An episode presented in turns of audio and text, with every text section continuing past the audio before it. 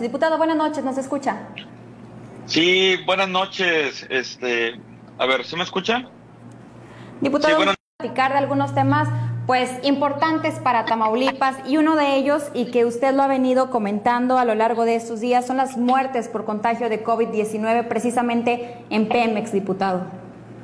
Así es, Marcela. Fíjate que eh, esto nos dimos cuenta eh, por toda la estadística que ha estado arrojando la misma eh, empresa Pemex, que en este caso nosotros percatamos que había un repunte en el sur del estado, sobre todo en la zona de Altamira, Madero, Tampico, que es donde, donde están los trabajadores de Pemex. En este sentido, este, a la hora de pedir un informe, Pemex eh, no nos ha contestado y es por eso que hemos estado siguiendo eh, muy puntualmente todos los informes de Pemex. Al día de hoy ya van cerca, no, no, no van cerca, van 104 muertes provocadas por negligencias en Pemex. ¿Qué quiere decir esto? que lamentablemente al usar pruebas rápidas, al no seguir los protocolos de, salud, eh, los trabajadores acudían al trabajo aún con síntomas, Pemex los, los obligaba a ir a trabajar y en este caso pues las, los contagiados se multiplicaron muchísimo y pues lamentablemente hay muchos tamaulipecos eh, dentro de los contagiados. Diputado, ¿ha tenido usted contacto con familiares de algunas de las personas ya fallecidas por esta pandemia? Mira, a, mí me han estado contactando a través de redes sociales. Tengo por ahí un, listado, pero yo a lo que me he estado limitando es a información oficial que me arroje la misma, eh, la misma empresa como es de la que estamos hablando, que es Pemex. Eh, yo lo que hemos estado nosotros diciendo es, eh, a través de un exhorto y un, un llamamiento de información, es que se nos entregue información oficial. Eso es lo que buscamos, porque al final de cuentas eh, se me puede acercar a mí eh, alguna persona ahorita por el tema digital, que es donde nos estamos moviendo, este, y no quisiéramos nosotros decir una información o, decir o afirmar que tales personas eh, fallecieron y trabajaban en Pemex y, caer en una fake news o, en algo que, que no sea oficial. En este caso, Pemex está obligado a dar esta información ellos mismos ya lo están distribuyendo por medio de sus informes, pero no han dado nombres, no han dado causas y sobre todo lo más importante, una responsabilidad. Eh, ¿Quién va a ser el responsable y con qué se les va a apoyar a todas esas familias que han sido infectadas?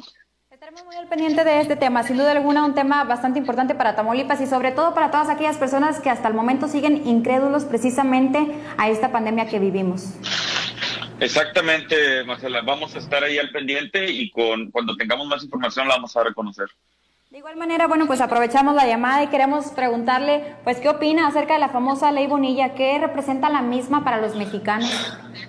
Pues mira, eh, la verdad, lo vimos al final con optimismo al ver que la Suprema Corte de Justicia de la Nación no se vio intimidada a las presiones que, que hacían, eh, porque al final de cuentas es una ley que estaba violentando la democracia en México. Eh, la gente en Baja California votó por un periodo de gobernador de dos años y después lo cambian o lo querían cambiar a cinco años.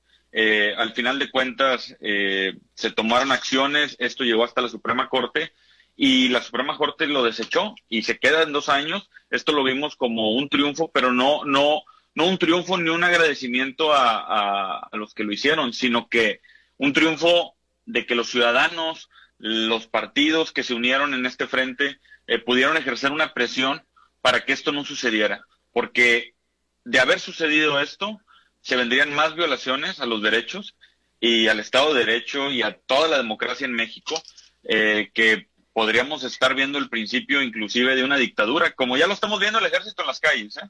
Este, esto, el, país está en un caos eh, constantemente, todos los días tenemos una noticia que simbra el país, como en estos días que también vemos la nota de un, eh, de, un decreto presidencial que el ejército va a las calles y, y, y, de una manera militarizada que inclusive el mismo ejecutivo criticaba en gobiernos pasados, pues ahora él lo ejecuta desde un decreto. Lamentablemente este, pues esa es la opinión que tenemos de este gobierno que no está volteando a ver al ciudadano. Tenemos ese tipo de errores y ese tipo de, errores que le van a causar eh, una mala reputación a esta 4T.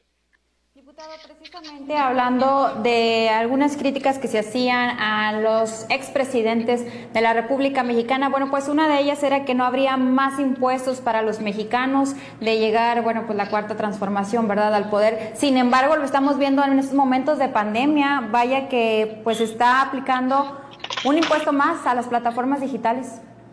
Sí, precisamente, como te comentaba, todos los días hay algo nuevo, todos los días hay, un tema sobre la mesa y precisamente el impuesto eh, es un tema de debate, decir que no es nuevo, bueno, pues si no es nuevo, entonces ¿por qué me lo están cobrando?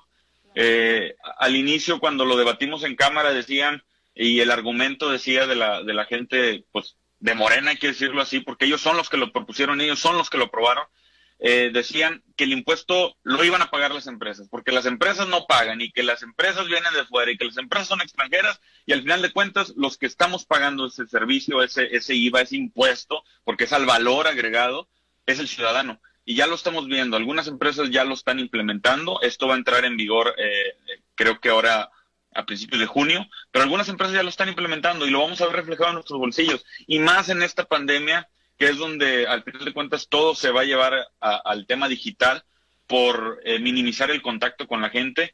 Ahorita eh, es donde nosotros pudiéramos explotar un poco más esto de las plataformas que nos ayudan a, llevar y traer cosas en el tema, por ejemplo, de la comida, en el tema de algunos documentos. Para todo eso existen plataformas y ahora vamos a cobrar un 16% más. Eso, eh, claro que va a afectar a la economía en México y sobre todo a todas esas empresas que utilizan estos medios.